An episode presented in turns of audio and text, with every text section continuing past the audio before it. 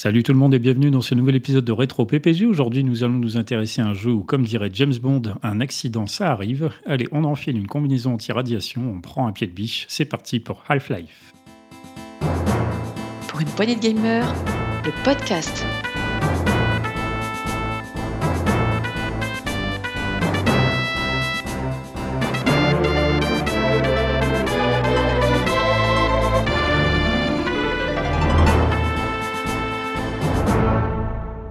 Autour de la table pour en parler avec moi, il était tout désigné pour ce podcast. C'est la caution militaire de PPG. Salut Marc. Bon, eh ben salut, salut à tous. Boah, comment il va? Ça va, ouais. Toi? Bien, bien. Ouais, ouais, tranquille. C'est la caution scientifique de PPG et je suis sûr qu'il a préparé un petit paragraphe pour nous expliquer ce que c'est que le concept de demi-vie. Salut Gab. Ah, salut, PH, t'as pas tort en fait. J'avais pensé à aller chercher ce que c'était. une Bon, on en parle tout à l'heure. Ouais, et éventuellement de prendre le temps de nous faire un petit paragraphe en direct et ça se passera. ça va être un peu improvisé, je pense. Comme ça, je demanderai le, le, jingle, euh, le jingle qui va bien en ligne et puis on rajoutera ça. Euh, alors, il manque la caution extraterrestre, euh, mais bon, bah, c'est comme ça extraterrestre euh, qui, dit extraterrestre dit que n'est pas sur la Terre. Donc forcément, c'était pour euh, compléter les, trois tiers euh, qui composent le jeu, je pense, militaire, scientifique, extraterrestre. pour ce podcast, donc, on va parler de Half-Life FPS développé par Valve et édité par Sierra, sorti en 1998 sur PC. Alors évidemment, chez les rétro PPG 98, c'est une année qu'on a souvent abordée, notamment récemment avec Alundra et avec Alundra. Euh, donc du coup, pour éviter de faire un petit peu des doublons avec les capsules temporelles, je vous ai préparé un petit jeu, puisque Half-Life, vous le savez évidemment, aujourd'hui est bon, une licence très réputée et qui est attendue notamment puisqu'il y a un jeu que certains aimeraient voir sortir et qui ne sort pas. qui sortira jamais, à mon avis. Qui sortira jamais. Probablement jamais. Alors du coup, du coup, j'ai fait un petit, j'ai préparé un genre de, quiz avec le monde du vaporware, c'est-à-dire ces jeux qui donc mettent des plombes à sortir. Donc je vais vous donner un, je vais vous donner des, informations et puis il va falloir vous essayer de trouver donc de quel jeu je parle. Vous êtes prêts? Prêt Je mets bien mon texte, c'est parti. Je suis annoncé en mai 2012 et un premier teaser est publié en 2013. Le studio partage peu d'informations sur mon développement jusqu'en 2018 lorsqu'un nouveau trailer apparaît. Lors de l'E3 2019, il est révélé que Keanu Reeves incarne l'un des personnages du jeu. Ah, Cyberpunk? Cyberpunk 2077, bien joué. Le studio avance le 16 avril 2020 comme date de sortie après plusieurs reports. Le jeu est finalement publié le 10 décembre 2020. C'est Keanu Reeves hein, qui. ah bah oui, forcément là c'est un gros indice, mais au bout d'un moment il faut quand même qu'il y ait quelques indices un peu plus parlants. Un petit point pour Gab. J'en ai combien de faire trouver là? 1, 2, 3, 4, 5, 6 apparemment. Allez, on enchaîne. Un deuxième. Débuté en 2007, il est régulièrement annoncé que mon développement est toujours en cours. En octobre 2016, mon réalisateur et mon studio remettent la franchise en avant en annonçant que le titre est en pré-production. Je suis finalement officiellement annoncé lors de l'E3. Forever, ça? Non. Lors de l'E3 2017, de nouvelles informations autour du titre sont divulguées en 2019 et c'est en juillet 2021 que Ubisoft déclare que le jeu est toujours en développement.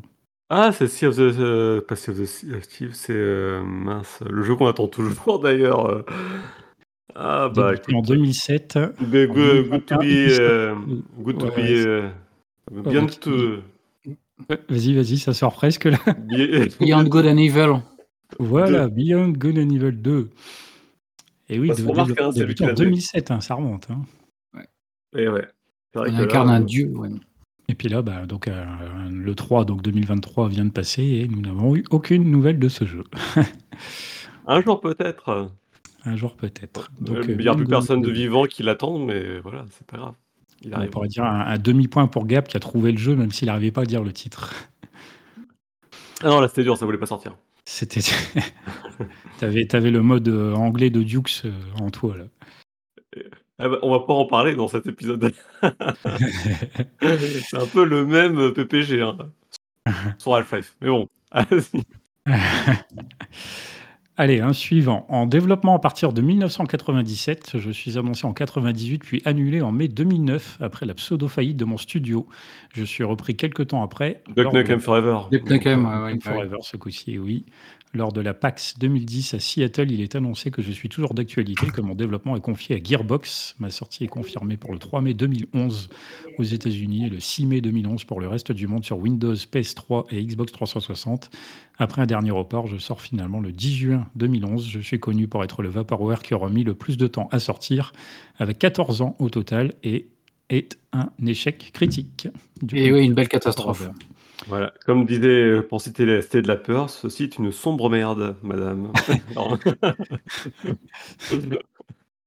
très, bien placé, très bien placé. Duke Nukem Forever, effectivement. Alors, suivant. Mon premier teaser est dévoilé au l'E3 2017, mais mes dirigeants n'ont rien révélé de nouveau depuis jusqu'au mois de janvier 2019, où ils annoncent que je suis repris par un autre studio de développement.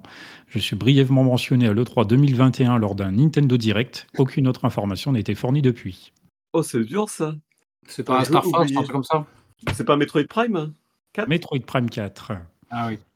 Et oui, donc, nous sommes donc quasiment sans nouvelles. Euh, et ça fait six ans que pourtant on nous a teasé son existence. Comment ça C'est dur pour Marc, là, c'est presque de l'actu que tu es en train de faire au niveau des. Ah, bah, ah ouais, clairement. C'est bien, c'est pour changer un petit peu. Bah, après. Oui, les jeux, il y en a pas mal, hein, des licences Nintendo entre les Star Fox, euh, entre les F-Zero, euh, Metroid. Euh, il y a beaucoup de Viper. oui, c'est sûr que là, comme, chez eux, comme sur des jeux qui ont mis du temps à sortir, effectivement, ce sont des jeux qui sont généralement sortis il n'y a pas trop trop longtemps. Et j'avais pas capté que ça avait changé de studio en cours de route en plus Metroid, tu vois. Pour moi, on était toujours euh, sur leur studio américain, là, j'ai plus le nom d'ailleurs, mais ok. Allez, j'en ai encore deux à faire. Là, le, paragraphe est un petit peu plus long. L'histoire semble un peu plus longue. Je suis annoncé à l'E3 2006 sous un autre nom et comme étant exclusif à la PlayStation 3. Mon réalisateur déclare vouloir s'occuper d'autres priorités avant de se consacrer Ah, c'est la suite de Ico, là. Euh, The Last Guardian. The Last Guardian. Non, Toutefois, le studio annonce en septembre 2011 que je suis entré en full production. Lors de l'E3 2013, mon réalisateur se décide à Final Fantasy XV. Final Fantasy XV, et oui. Lors de l'E3 2013, donc Tetsuya Nomura se décide à révéler ce que sera concrètement son titre. Il est expliqué plus tard que le développement du jeu a pris des proportions qui ont forcé à basculer le développement du jeu sur console nouvelle génération, à savoir la PS4 et la Xbox One. Durant l'édition 2014 du Tokyo Game Show, il est annoncé que Tetsuya Nomura n'est plus impliqué dans le développement du jeu afin qu'il se consacre pleinement à Kingdom Hearts 3. Il est remplacé par Hajime Tabata qui a notamment dirigé FF Type 0, lors de la Paris Games Week 2014, l'intéressé déclare que la date de sortie est déjà planifiée en interne chez Square Enix, mais qu'il reste encore beaucoup de travail sur le jeu. La sortie est finalement arrêtée pour septembre 2016, mais Square Enix la repousse au 29 novembre 2016. Hajime Tabata réalise à cette occasion une vidéo expliquant les raisons de ce report. Final Fantasy XV. Et on est en 2023 et le jeu n'est toujours pas terminé. Ah, ça. Malgré qu'il soit sorti. Il est sorti, c'est principe. Il est sorti, mais pas entier. Stress, les jeux qui sortent qui sont pas finis, ça devient monnaie courante, hein, j'ai envie de dire. Ah non, mais là, c'est quand même hallucinant, c'est que tu as toute la fin du jeu.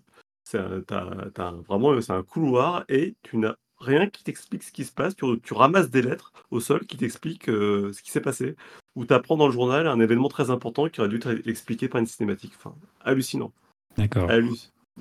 Ah, je, peux parler pendant des, pendant des heures de ce jeu-là tellement que c'est une déception cataclysmique. Mais voilà. Allez, j'en ai encore un. Euh, vous allez le trouver. Je suis annoncé pendant la conférence Sony lors de l'E3 2009, bien qu'officiellement en développement depuis février 2007. Développé pour la PlayStation 3, j'accumule les retards depuis mon annonce. The Last Guardian, bah oui, voilà, vous l'aviez dit avant. Forcément, les développeurs déclarant vouloir proposer plus de challenges et une meilleure qualité de contenu aux joueurs. Il s'avère que le jeu rencontre beaucoup de problèmes de développement, mais il y en a également en interne chez les développeurs, puisque le directeur du projet, Fumito Ueda, quitte Sony en plein développement afin de se consacrer à des projets plus personnels en décembre 2011. Toutefois, il supervise toujours le projet en tant que freelance. Le dirigeant de Sony, Shuei Yoshida, est régulièrement questionné au sujet du jeu et continue de dire qu'il est toujours en développement malgré de nombreuses rumeurs parlant d'annulation. Lors de l'E3 2015, le jeu a été présenté avec la perspective d'une sortie probable en 2016 sur PlayStation 4 après un dernier report. The Last Guardian sort finalement le 6 décembre 2016. alors que le jeu était pas si mal que ça. Je sais qu'il n'a pas été bien reçu, mais j'avais trouvé ça plutôt charmant. Bon voilà, c'était un petit quiz donc spécial Vapor. non, il était très bon, il était très bien, Last Guardian. C'est pas un, il un peu buggé, un peu buggé, mais c'est surtout ça qui a été retenu. Mais en fait, le jeu était sympa, ouais. Ah bon. Alors la prochaine fois, on fera Vapor Hardware plutôt que ah, ouais. les consoles annoncées, mais jamais finalisées ou jamais sorties, ce sera plus mon domaine. Ouais, je valide. C'était un peu. Je sais pas si le terme existe d'ailleurs. Il n'y avait pas de match là, en fait. non. Oui, voilà, c'était plus voilà, pour en écho donc à Half-Life 3 qui ne sortira donc probablement jamais. Malgré les succès critiques et commerciaux des deux premiers. Bon, ce sont des histoires qui arrivent. Voilà, voilà. Donc ça, c'était pas, ça change un petit peu d'habitude. Euh, du coup, on va revenir sur notre sujet du jour, donc Half-Life. Euh, je vais vous demander, bah, comme d'habitude, comment vous avez découvert ce jeu. Gab, je vais commencer par toi. Quand et comment tu as découvert Half-Life? Eh bien, je l'ai découvert en 98, euh, puisque j'étais à l'époque abonné à Joystick. J'ai souvenir de la double couve de Joystick, alors la couverture déjà de Joystick orange d'Half-Life, qui était quand même bien criarde. Puis l'article, euh, qui devait faire au moins 3-4 pages à l'époque, euh, qui vantait tous les mérites du jeu, qui m'a valu de, bah, le demander et de vouloir y jouer. Et en fait, c'était un premier contact qui était un peu âpre, je m'attendais pas à ça. Je ne savais pas quoi m'attendre en fait, je pense qu'à l'époque, j'étais encore jeune, je devais avoir 13-14 ans et je me souviens de ce long couloir scénarisé, on est dans le train, on peut juste bouger, tourner la caméra et on est obligé d'attendre que que tout se passe. Ça m'a paru long, très long. Le début du jeu m'a paru beaucoup trop long et je l'ai lâché. Vraiment, j'ai jamais, j'avais même pas le premier pistolet pour tout dire. Et c'est quelques années après où je l'ai vraiment refait, où j'étais plus mature, je pense aussi, je devais avoir 18 ans. Et voilà. Et là, c'est vraiment la fois où j'ai fait Half-Life pour la première fois de bout en bout. Et j'ai compris pourquoi c'était bien. Ok, ok. Et toi, Marc?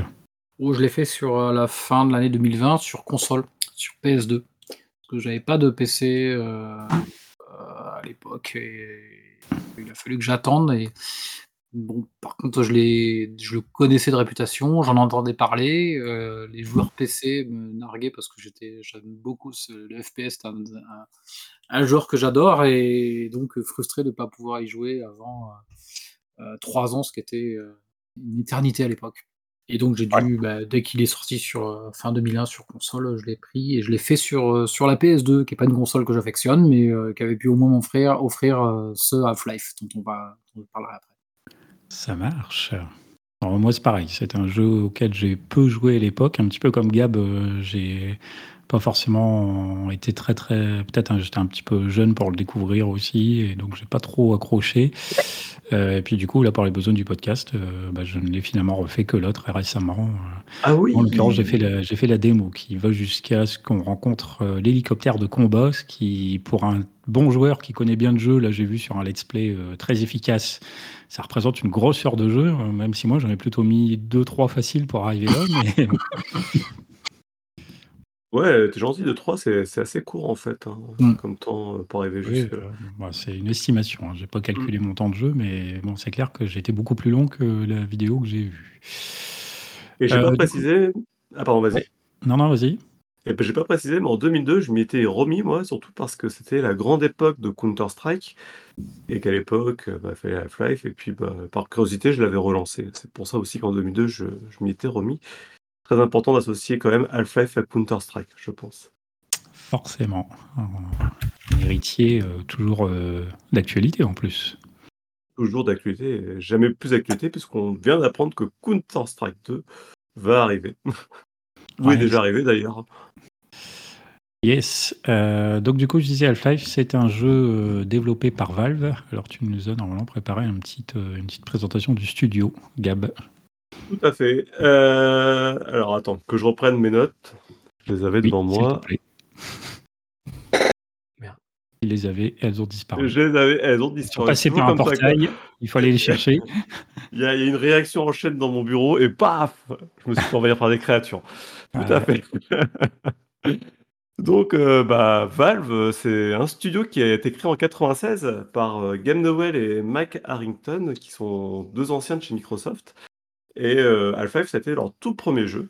Alors, on apprend un petit peu là, dans ce qu'on peut trouver sur Internet que ils ont, à leur démission, ils, ont, ils avaient des stock options chez Microsoft qui a permis de lancer le projet. Et ils ont eu quand même beaucoup de mal à trouver à l'époque un, éditeur parce que ben, ils n'étaient pas connus. C'est deux personnes comme ça qui n'avaient pas forcément un gros bagage. Surtout que leur équipe, ils l'ont monté essentiellement de, modeurs, qui étaient très actifs sur la scène de modeurs. Et euh, c'est à partir de ce socle-là qu'ils ont créé euh, Valve. Et euh, du coup, ils ont quand même trouvé Sierra, qui n'avait pas encore de, de jeu de type action shooter qui était quand même très en vogue à l'époque, qui a accepté en fait de financer Half-Life. Alors, il faut quand même se remettre un peu dans l'époque, hein, parce que les, les, les, les, shooters de l'époque, en tout cas, les FPS, c'était essentiellement du fast FPS, Quake, Doom, Wolfenstein. On était vraiment dans ces trucs-là euh, très très rapides, euh, avec beaucoup de munitions, euh, très peu de points de vie. tout à l'heure, on a, cité aussi Duck Nukem. Bon, c'était cette période-là. Et il y avait aussi un peu Unreal, je crois, déjà à l'époque. Donc voilà, eux, ils arrivent avec ce projet-là, dans un secteur déjà très occupé, et puis sans aucune expérience. Et donc Sierra Online, à l'époque, accepte de les financer. Donc j'ai lu, ils ont fait un petit chèque, 30 hein, 000 euros, pas 30 000 dollars, pardon, ce qui n'est pas tout à fait euh, la même chose, mais euh, c'était pas énorme au contenu euh, du projet derrière. Et donc toute la genèse du projet, en fait, c'est de reprendre un peu ce qu'avait fait Carmack sur Quake, en récupérant le moteur 3D, mais on apprend qu'au fil du développement, ils se sont dit, c'est bien le, le, moteur 3D de Quake, mais ça fait pas tout. Et on estime qu'à terme, vu qu'ils sont basés sur du direct 3D, parce qu'à l'époque c'était plutôt du glide qu'utilisait euh, euh, le, Quake, euh, le jeu Quake. Alors, faut remettre aussi un peu ça dans l'époque. C'était des jeux PC et il y avait une guerre à l'époque sur les cartes graphiques. On avait les cartes graphiques qui tournaient sur Glide, qui étaient les 3DFX, et on avait de l'autre côté les, premières cartes qui étaient direct 3D, qui étaient poussées par Nvidia. Donc on avait les TNT, c'était pas encore l'époque des GeForce. Bref, Valve a fait le choix de se diriger vers le Direct 3D, donc a dû faire pas mal de modifications dans le moteur 3D de, Quake. Et euh, pour son inspiration, ils sont beaucoup basés sur une nouvelle de Stephen King qui s'appelle The Mist. Alors moi, je l'ai pas lu, mais en, gros, il y a un complexe militaire où il se passe plein de choses un peu surnaturelles.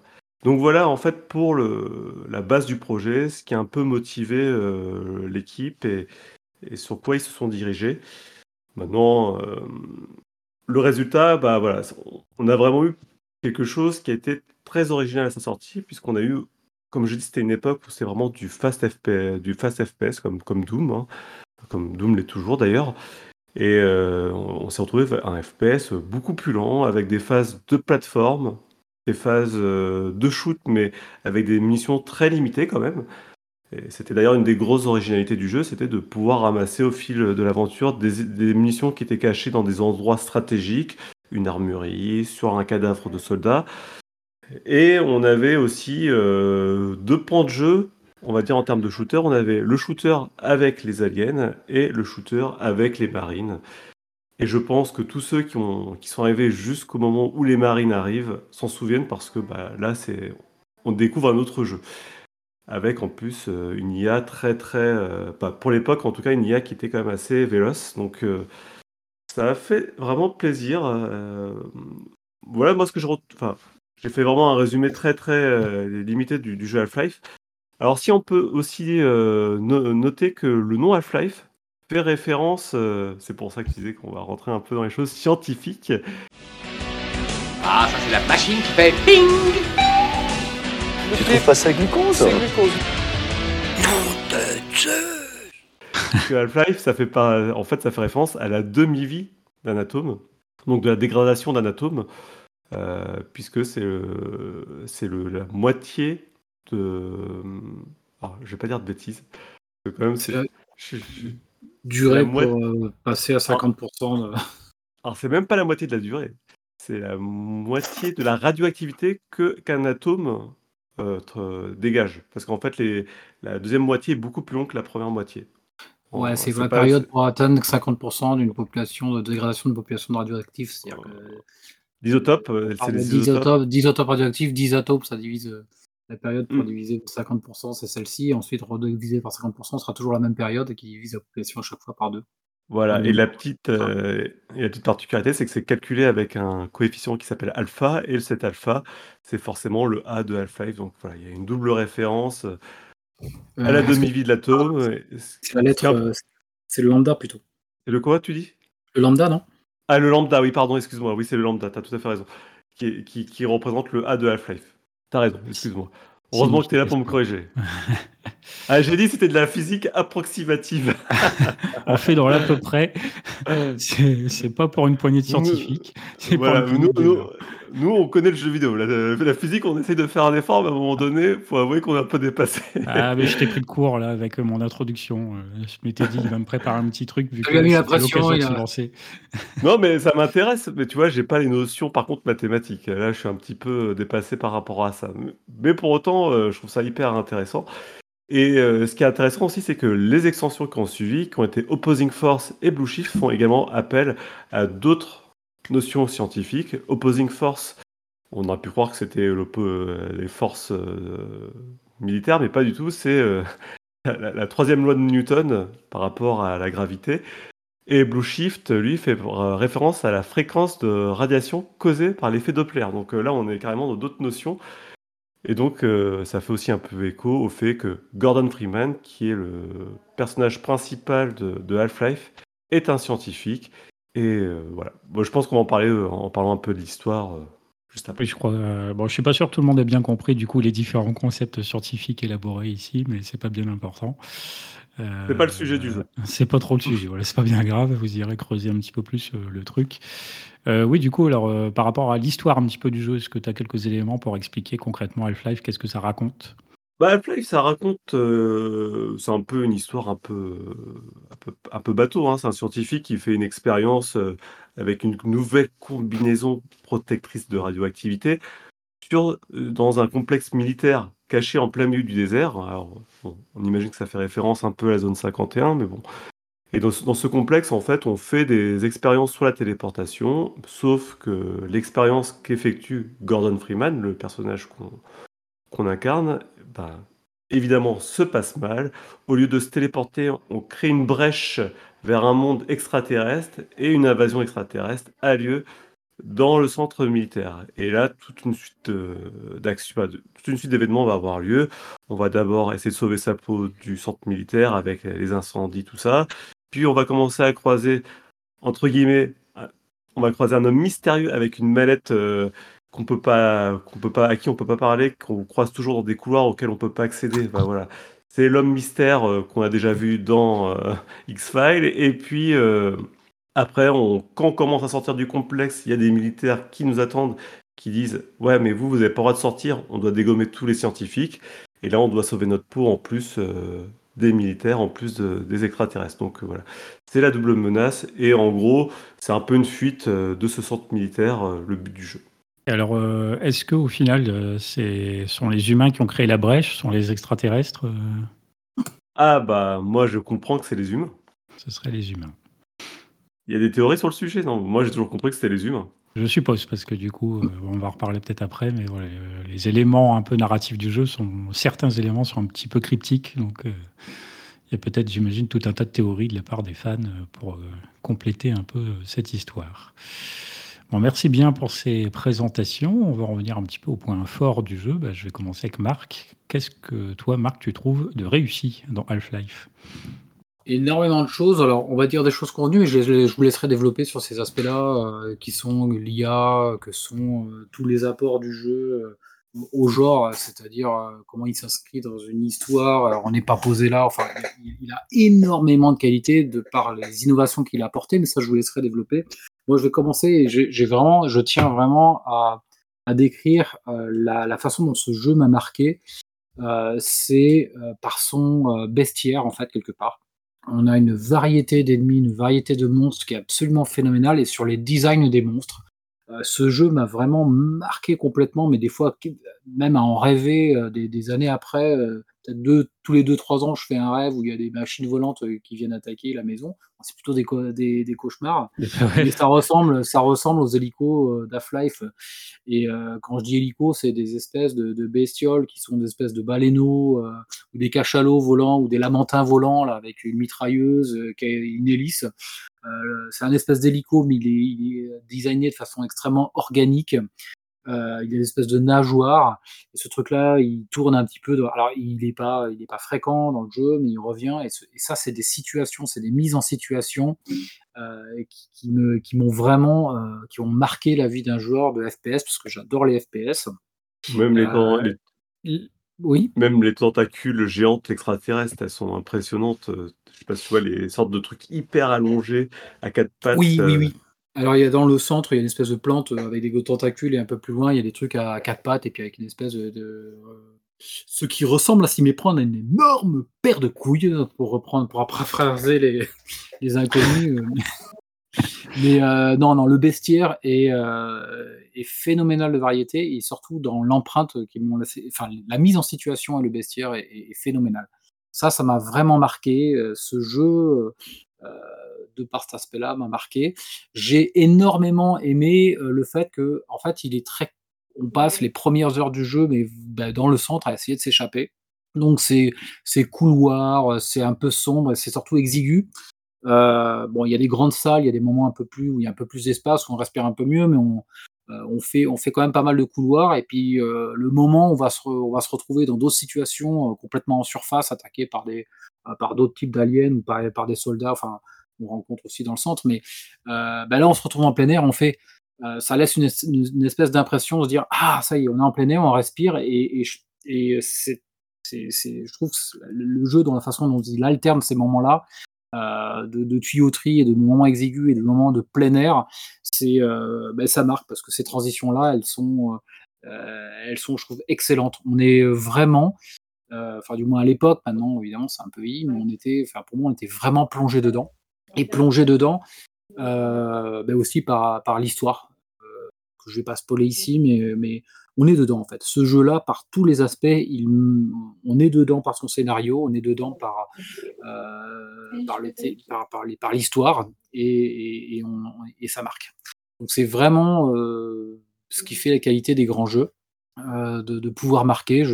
On a fait des émissions par exemple sur Silent Hill euh, quand on sort d'une espèce d'école où on est euh, complètement comme ça euh, enfermé et c'est exigu et quand on, sort et qu'on voit un peu la, lueur du jour, ben, c'est des, petits moments de jeux vidéo qui, euh, qui, marquent et ce jeu-là en est rempli de, petits moments qui marquent comme ça euh, beaucoup plus que d'autres jeux de l'époque euh, euh, qui sont linéaires. Je citerai genre un Red Faction euh, qui était au même moment sur PS2 et qui lui est euh, m'a pas du tout, de- et pourtant il il présente exactement le même genre, mais m'a sans être mauvais, m'a pas du tout marqué comme a pu marquer Mhm. euh, Half-Life. Tu pouvais détruire les Euh, murs. pardon? Tu pouvais détruire les murs dans Red Faction. Ouais.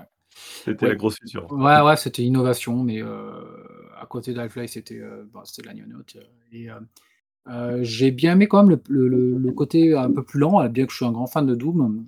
euh, le côté un peu plus lent et le côté exploration, alors ça, d'autres le proposaient déjà. Euh, le côté euh, moins couloir. euh, mais euh, l'aspect plateforme, je trouve que c'est plutôt positif. Je le cite aussi en négatif, mais je trouve euh, il y a une verticalité, c'est-à-dire on saute sur des espèces de trampoline, on essaye d'atteindre un mur.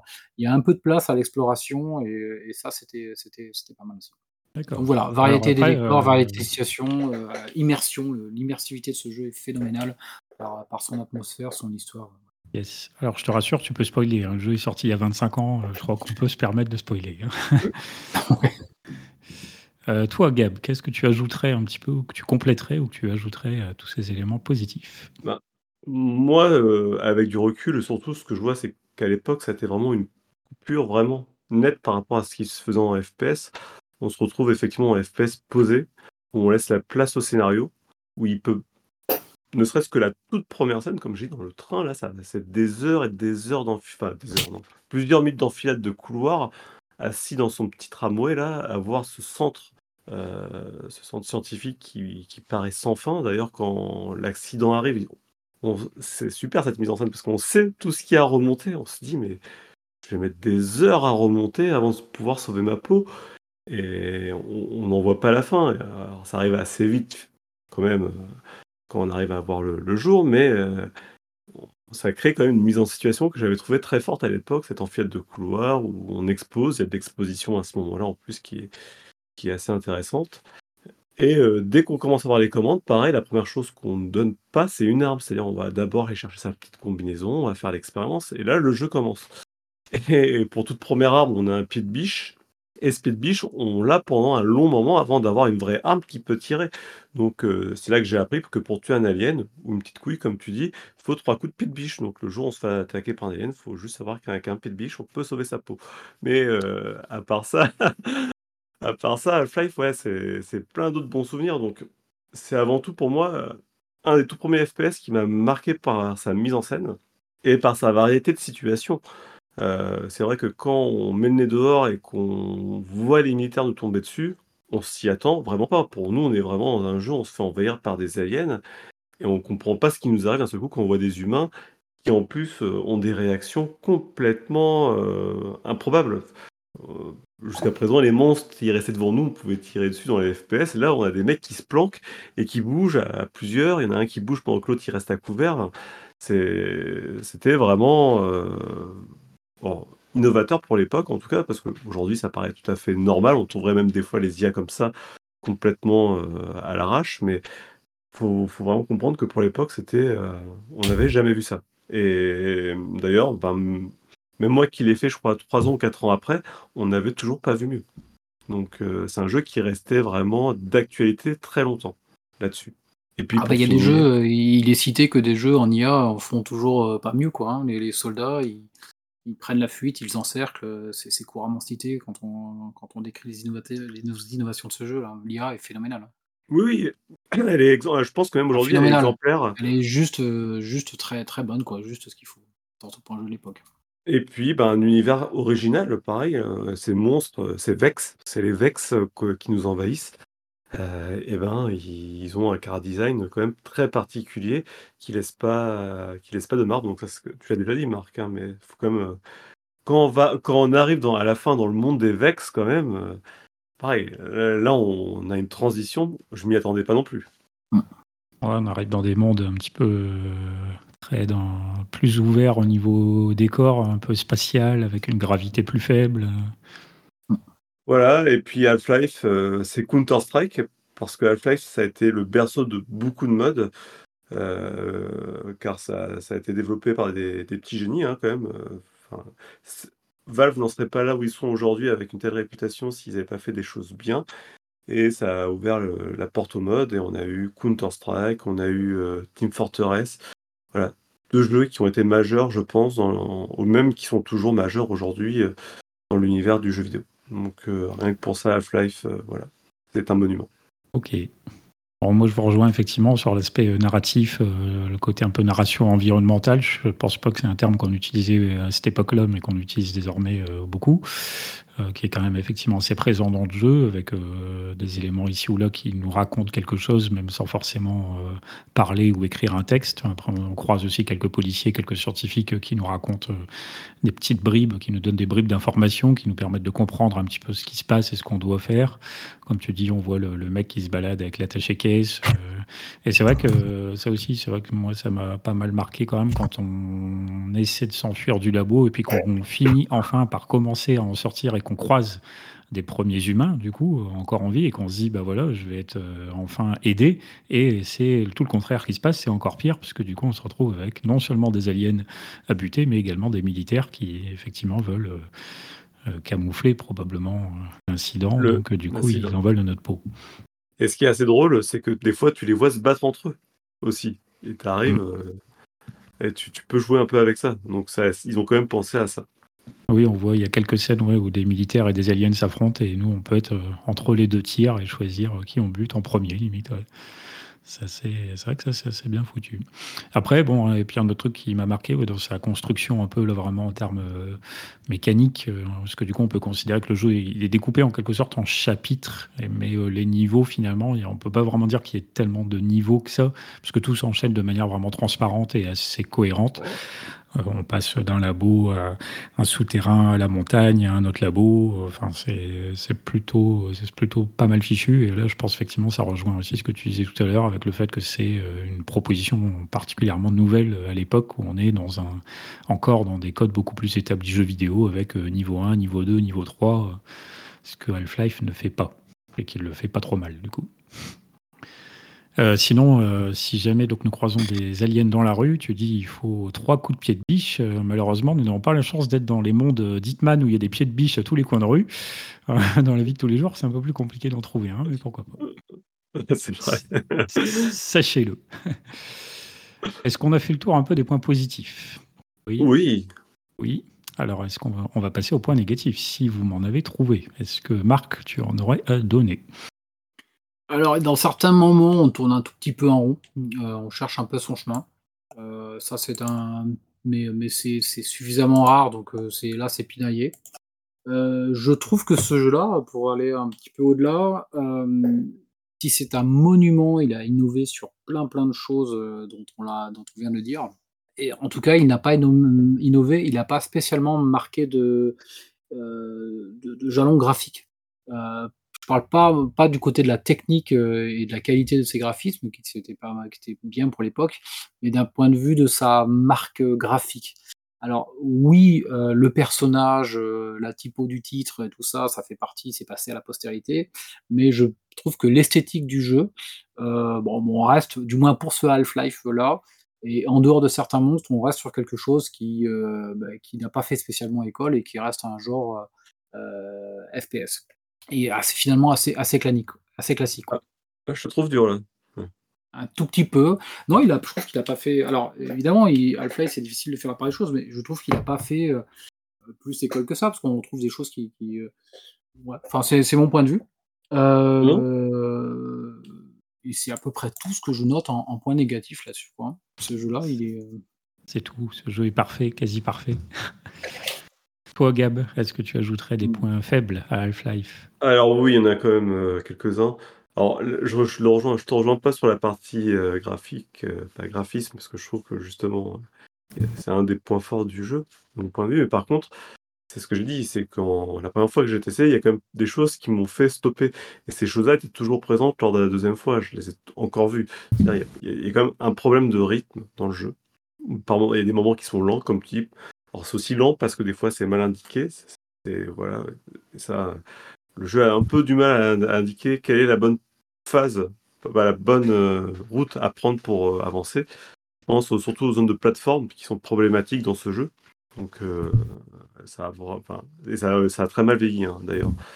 Et puis, peut-être, mais ça c'est aussi mon souvenir, l'aspect shooter qui, était, qui manquait un peu d'impact. Voilà. Pour moi, et ça a sûrement encore euh, moins bien vieilli ce côté-là aujourd'hui. On prend vraiment une forte attention justement sur les impacts lors des tirs, qu'on a un réel retour au niveau du joueur. Mais sinon, voilà, il n'y a pas beaucoup de gros points faibles. Mais le rythme peut être quelque chose de vraiment problématique, même aujourd'hui. Je suis assez d'accord avec toi. Il y a euh, certaines situations où je trouve que les impacts, moi, ils m'ont laissé un souvenir impérissable. Euh, quand on tire sur des trucs qui nous chopent, tu sais, des, des pièges à langue, quoi, des langues, des espèces de cordes Ouais. qui pendent, et quand on leur tire dessus, c'est euh, en bruitage et en impact des balles dans le truc. euh, je, je- je trouve que c'était ça, ça m'est resté dans la mémoire. Et sinon, euh, c'est vrai que les armes font un petit peu l'ego, et malgré leur diversité, qui est une grande, euh, ça, ça, ça a assez peu d'impact. quoi. Alors après, euh, c'est vrai que moi, effectivement, les phases de plateforme, c'est des éléments qui m'ont moins convaincu. Je rejoins sur le fait qu'on soit régulièrement en train de se dire un petit peu par où il faut que j'aille et tout. Et comme il faut souvent passer par des, conduits euh, un peu obscurs et tout, c'est pas toujours évident de s'y retrouver et de savoir quel est le, le bon chemin et est-ce qu'on fait ce qu'il faut. Et même dans tout ce que j'ai vu après, voilà, il y a quelques éléments, quelques niveaux par-ci par-là où je me suis dit, euh, je vois le, le gars faire et donc ça me paraît logique quand je vois quelqu'un d'autre le faire, mais est-ce que j'aurais trouvé que c'est ça qu'il fallait faire moi? Ça, c'est moins évident, mais du coup, les phases de plateforme, moi, sont pas forcément un gros kiff du jeu, même si du coup, il y en a quand même pas mal, donc c'est pas négligeable. Après, les phases de FPS, je trouve, moi, qu'elles vieillissent plutôt bien, parce que du coup, euh, pour le coup, là, c'est évidemment clavier-souris, euh, ça marchait donc très bien à l'époque, et ça marche d'ailleurs toujours très bien aujourd'hui. Donc ça, c'est plutôt euh, agréable en y jouant maintenant. Euh, moi, je me suis effectivement, euh, pour rejoindre sur la, question du rythme, c'est vrai que moi, c'est un truc que je trouve euh, moyen, c'est que du coup, le jeu a l'air apparemment particulièrement long, donc à mon goût, beaucoup trop long, mais... parce que du coup, c'est un petit peu répétitif quand même dans ces décors, vu qu'on est tout le temps, tout le temps dans des, dans des labos secrets qui font des kilomètres et des kilomètres carrés, c'est un truc de fou. Euh, beaucoup de couloirs, beaucoup de labos, toujours des labos. euh, donc euh, peut-être un petit manque de, renouvellement un petit peu pour vraiment avoir l'impression de plus vivre une aventure comme ce que le jeu essaie de, nous faire faire. Et du coup, je me suis demandé, ouais, toi par exemple, Gab, qui l'a peut-être fait plusieurs fois, comment ça se passe quand on recommence un jeu comme ça qu'on a déjà terminé une première fois, ou est-ce que du coup, quand tu découvres un peu tout ce qui se passe, c'est cool, mais quand tu n'as plus la surprise, est-ce que ça fonctionne encore aussi bien? Je me suis interrogé là-dessus. Euh, alors, je les ai fait de façon très espacée puisque, comme je dis, j'ai dû le faire une première fois en 98, une deuxième fois en 2002, là où je l'ai fini. Je l'ai refait très récemment en 2020 avec, euh, parce qu'il y a une réédition, euh, faite par des modeurs, on en reparlera après, mais qui corrige pas mal de défauts par ailleurs. Mais, et en fait, comme je dis, ce ce défaut-là, en fait, moi, je je je le vois mais d'un autre côté, je me dis, s'il n'était pas, j'aurais été, il y aurait eu quand même une forme, de déception parce que dès l'intro, on te montre que le laboratoire est géant. Tu t'attends pas à sortir du laboratoire tout de suite si tu mets deux fois moins de temps à sortir du laboratoire que tu mets de temps à y aller, c'est pas logique. Donc il y a quand même quelque, quelque part une attente que ça soit long. Et la répétitivité des décors, je peux pas te donner tort. C'est très gris, c'est des pièces grises, des, bureaux en enfilade. Bon. Mais euh, je m'attends vraiment, en tant que joueur, après avoir fait cette intro, à avoir des kilomètres de couloirs à, traverser. Ça, c'est presque, presque on me l'a vendu dès les premières minutes du jeu. Ouais, je comprends. Mais c'est vrai que là, tu faisais référence à la zone 51. On se dit, c'est une zone 51. Euh. moi, c'est ce qui m'a marqué. C'est que comme les niveaux sont très, très, très grands, euh, tu dis, euh, il y, a 14 millions de laboratoires qui s'y traînent sous nos pieds. Là, c'est assez impressionnant.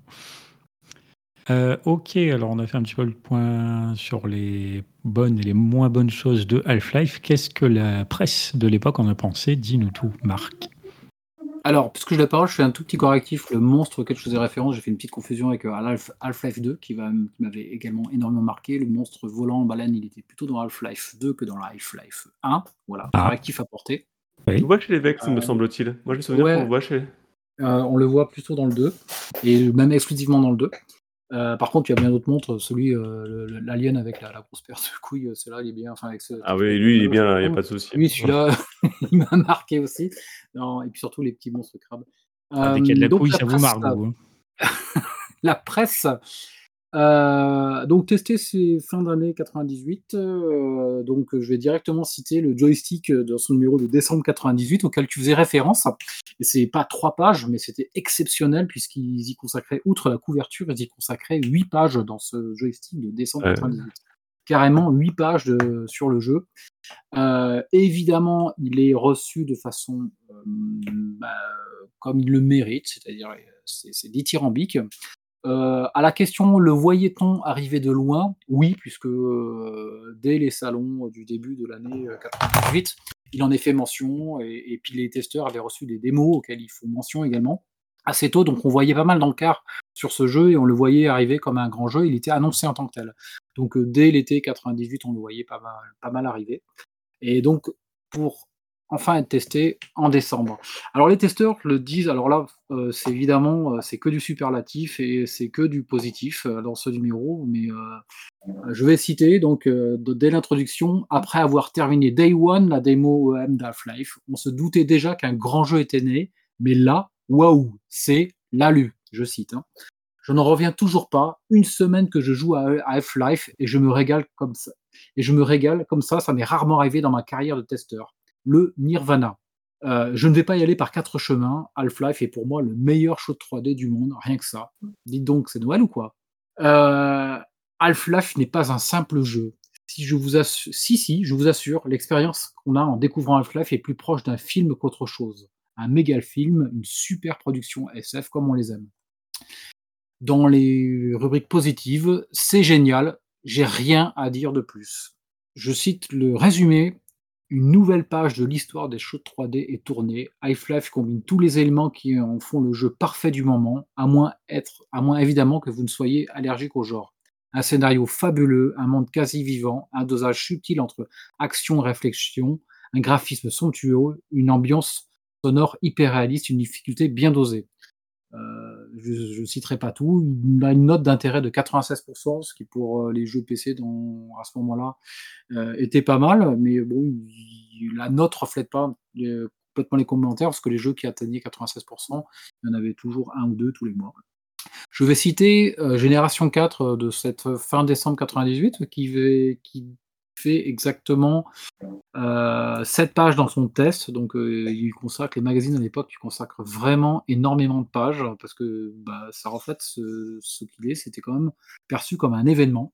Euh, avec un mauvais jeu de mots, t'as pas 100 balles, point d'interrogation, mon fusil mitrailleur est vide. Ok, d'accord. Donc, euh, bon, les testeurs se... Depuis Doom, le Quake-like est sans doute le type de jeu le plus représenté, à part peut-être jeu de stratégie. Ras-le-bol, non Eh bien, dites-vous que s'il fallait absolument passer par là pour en arriver à Half-Life, c'est un bienfait pour le monde du PC. Euh, Sébastien, le testeur, dit Pas de doute, Half-Life est bien le grand jeu qu'on attendait. Son univers est quasi vivant.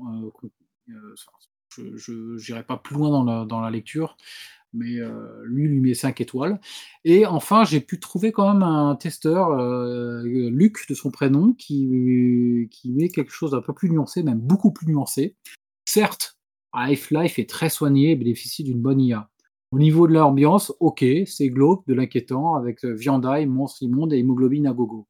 Mais bon sens n'est qu'un quack-like.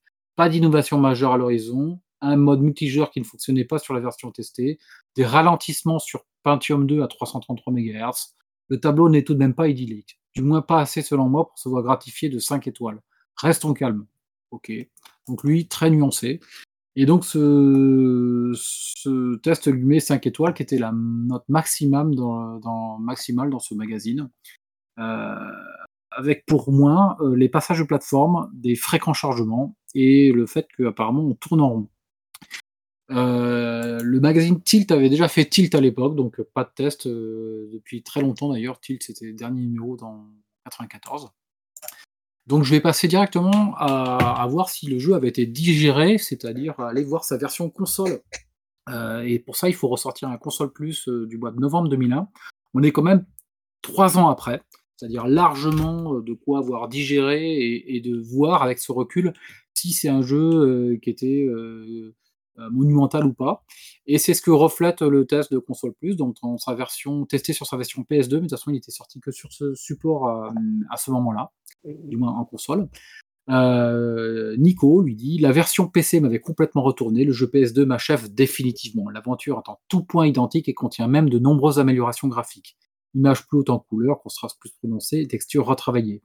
Le moteur graphique est une rare efficacité j'abrège, différents modes de mood source, une durée de vie exceptionnelle.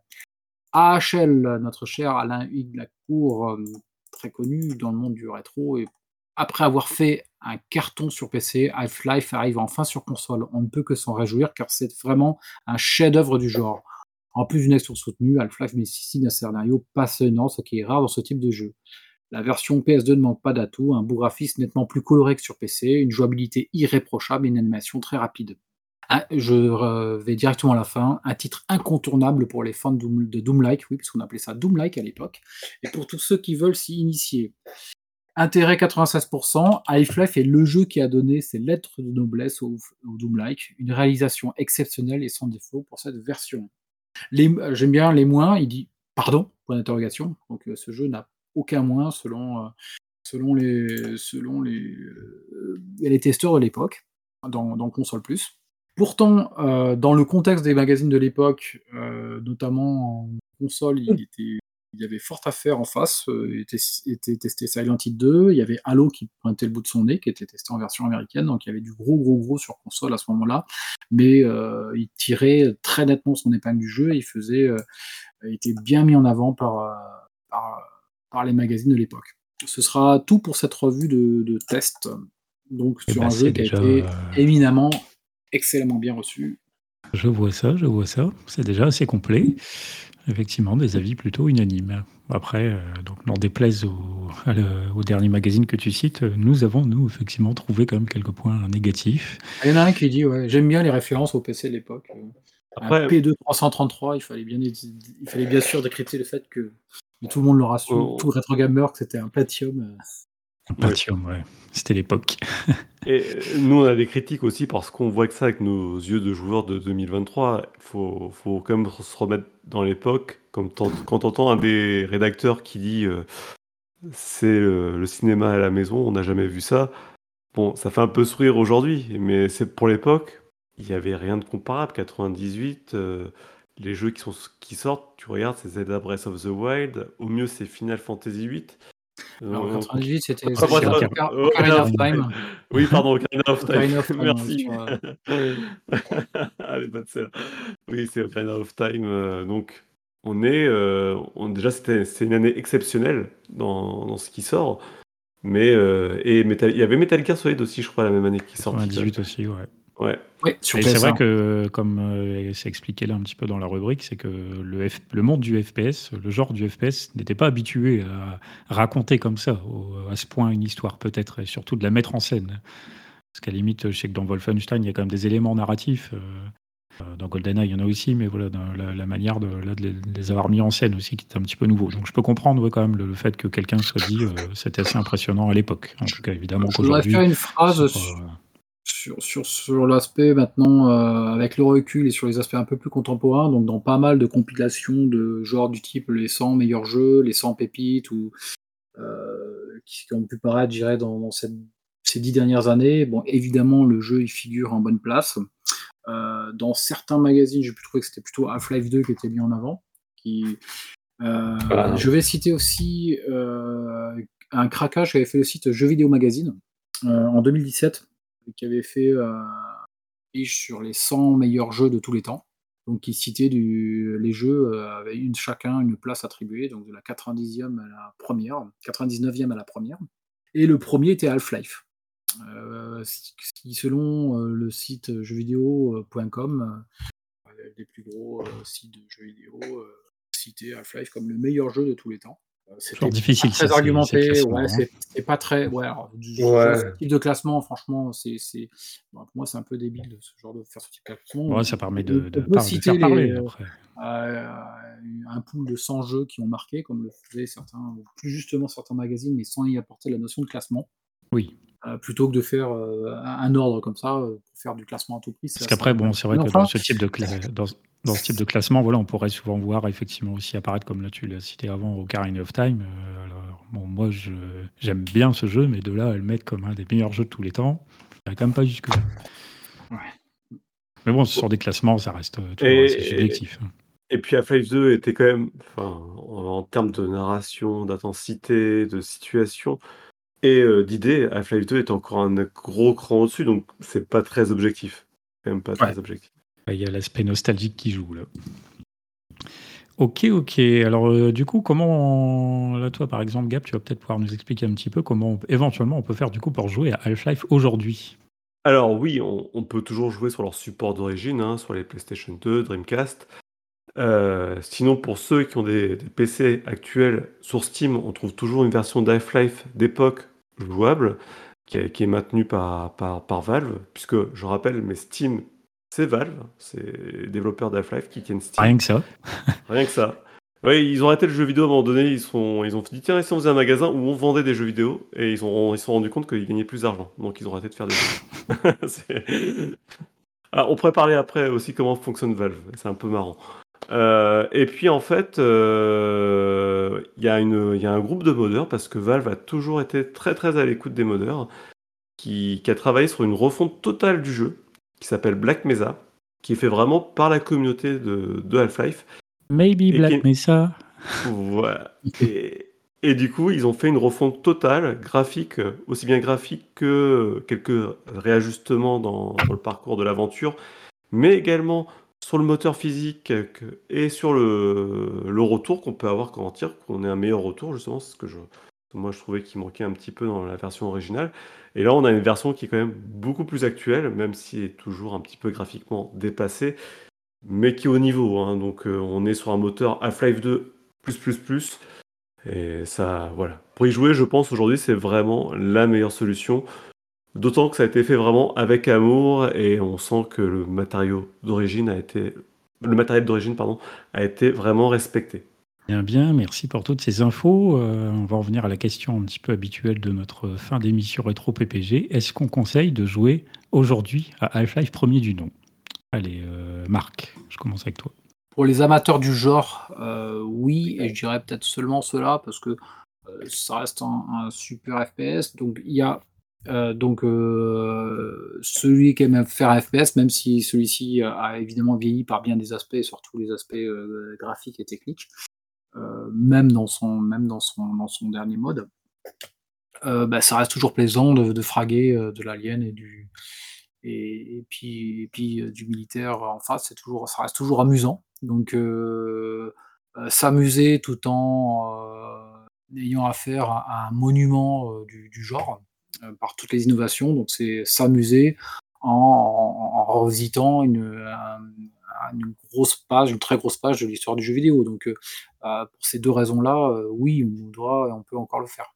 Mais il faut être amateur du genre. Je, pense quand même là-dessus, parce que ceux qui aiment les jeux de réflexion ou, les points de click, ou ceux qui sont complètement hermétiques au FPS, je leur donnerais un peu moins de raisons euh, sauf peut-être les raisons historiques, mais encore, euh, je, vois moins de raisons qu'ils le fassent. Ok, toi Gab euh, Je trouve que le jeu est toujours d'actualité, surtout dans la version Black Mesa. Il faut voir quand même que depuis que Half-Life 1 est sorti, il n'y a pas vraiment eu de, jeu majeur qui, a été capable d'être au niveau ou, en tout cas faire mieux. On a eu Half-Life 2 qui a fait mieux, clairement, mais du coup c'est la suite de Half-Life. Et on a eu quelques séries de jeux qui ont réussi à faire un peu mieux. Je pense à Bioshock, Prey. Ah, je sais pas. Euh, je, juste après Half-Life sur les consoles, il sortait quand même Halo qui en termes d'histoire, oh non, oh non, euh, je le trouve excellent. Ah, on, a fait une émission d'ailleurs sur ce jeu avec un grand fan. il va y avoir ah, du fight. Ah non, tu peux pas dire ça. Non. La polémique, alors de la polémique. Halo, c'est pour moi, c'est pas comparable. On, on, a quand même quelque chose. Je trouve qu'on Half-Life, on est dans la série B, complètement assumé. Euh, justement, avec les petites références, X-Files et tout ça. Il y a quand même une ambiance. Halo, on est dans le gros cliché américain avec euh, les Marines. On est là, on va tout défoncer. Euh, Comme Avatar. Oui, mais il se veut. Non, mais il est dans ce cliché-là, mais quasiment au second degré. Halo. Donc oui, il y a cet aspect-là. Et le level design est à des kilomètres. Le level design a des kilomètres. Ah oui, non, mais, non, mais le level design, l'ambiance, le, euh, tout est à des kilomètres. Euh, c'est pas le même univers. L'univers est à des kilomètres euh, sur, Halo, mais sur les fondamentaux, c'est-à-dire un FPS quand même, parce que ça reste un FPS, avec une histoire. La façon dont on est plongé dans le jeu, où on n'a pas besoin de tuto, ou euh, regarde dans Half-Life, on est dans, la, dans, le, dans, le, dans, le, wagon au début, et puis c'est là où on apprend à regarder haut, bas, et puis, et puis, euh, et puis tous les protagonistes, ils sont amenés, tu sais, dans. Mais Halo est pareil de ce point de vue-là. Halo reprend les éléments de Half-Life, c'est-à-dire que euh, on a une combinaison et puis on a un scientifique en face qui dit regardez en haut, en bas.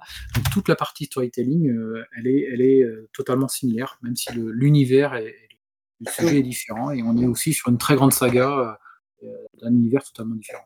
Ah, de mon point de vue, et ne serait-ce que pour le feedback, euh, je trouve que Half-Life a beaucoup mieux vieilli euh, que Halo premier du nom, mais déjà parce que Halo premier du nom c'est un jeu Xbox qui était prévu pour console. Là, on a un jeu PC où il y a un vrai.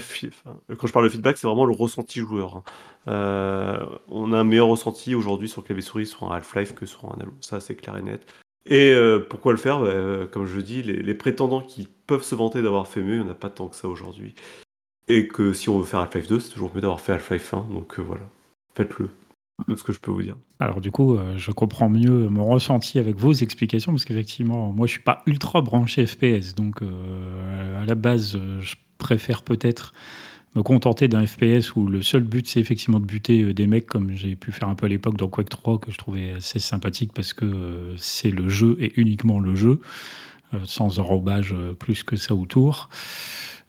Donc à la limite, je préférais, à l'époque, je pense je préférais ça, même si je suis pas, donc encore une fois, très très fan de FPS. Donc moi, du coup, Half-Life, bon, j'ai pas forcément pris un plaisir fou à y jouer, même si j'ai conscience du monument qu'il représente dans l'univers du jeu vidéo et que quitte peut-être à faire un Half-Life, à n'en faire qu'un seul, bah peut-être autant faire le 2, puisque du coup c'est le dernier en date, entre guillemets, et que je suppose, je n'y ai pas joué, mais j'imagine euh, qu'il est plus abouti, en plus d'être forcément beaucoup plus joli, puisque plus récent, je suppose qu'il est plus, euh, plus riche.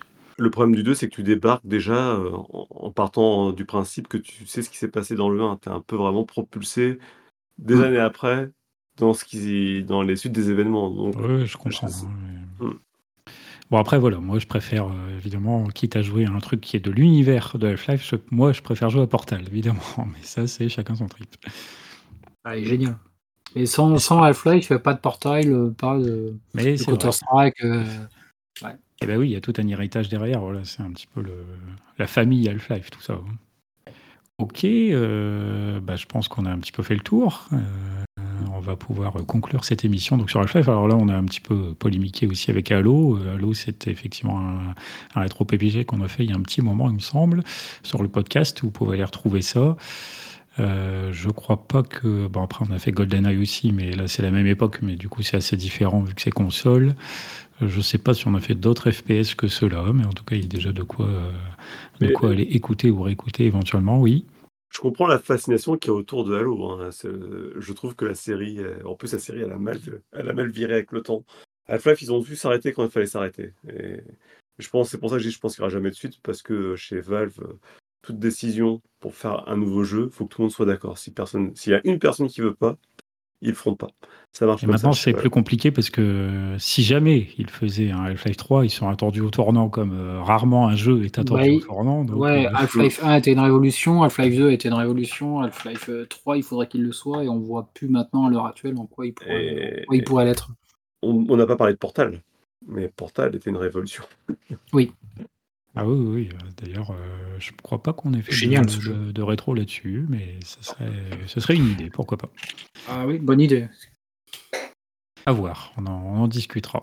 Euh, donc, comme d'habitude, on va se quitter en musique. Je vous rappelle que PPG, c'est disponible sur plein de réseaux sociaux Facebook, Twitter, Instagram, il me semble. C'est également des podcasts donc écoutables sur à peu près toutes les bonnes plateformes. Apple, euh, Deezer, Google, euh, Spotify, et que sais-je encore, il y en a plein. Euh, nous, les rétros, donc on fait des émissions voilà, assez régulièrement. Normalement, en ce moment, on est sur un rythme à peu près d'une émission toutes les trois semaines, je dirais. Il y a aussi euh, des actus toutes les semaines. Il y a des saloons à peu près une fois par mois. Euh, Du stéréo, ça fait un petit moment qu'on n'en a pas fait. On va voir ce qu'on peut préparer à l'occasion. Quelques Ouais, tests ouais. euh, ici et là. Et puis, euh, voilà.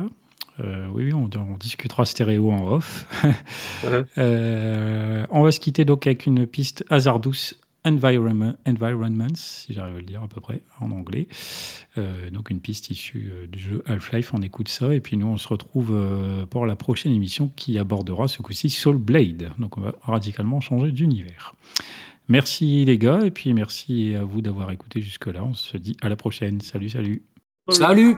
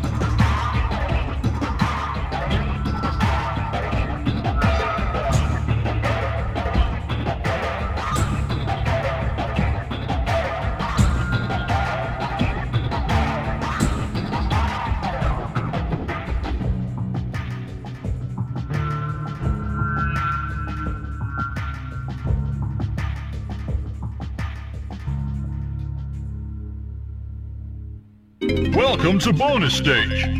Oh, un chat. Bon. Il pouvait pas s'en empêcher.